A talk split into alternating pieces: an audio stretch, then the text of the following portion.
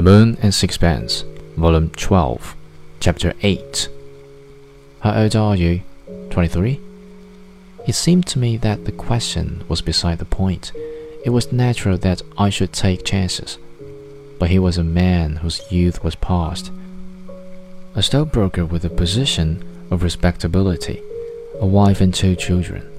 A course that would have been natural for me was absurd for him. I wished to be quite fair. Of course, a miracle may happen, and you may be a great painter, but you must confess the chances are a million to one against it. You'll be in an awful sell if at the end you have to acknowledge you've made a hash of it. I've got to paint, he repeated. Supposing you're never anything more than third rate, do you think it will have been worthwhile to give up everything? After all, in any other walk in life, it doesn't matter if you're not very good.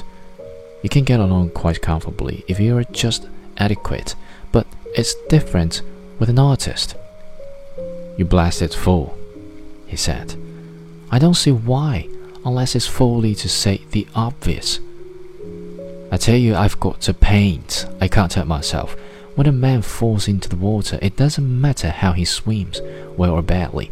He's got to get out or else he'll drown. There was real passion in his voice, and in spite of myself, I was impressed.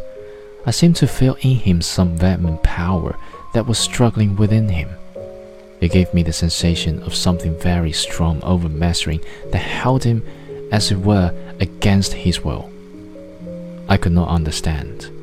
He seems really to be possessed by a devil and I felt that it might suddenly turn and rend him.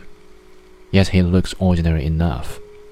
My eyes resting on him curiously caused him no embarrassment.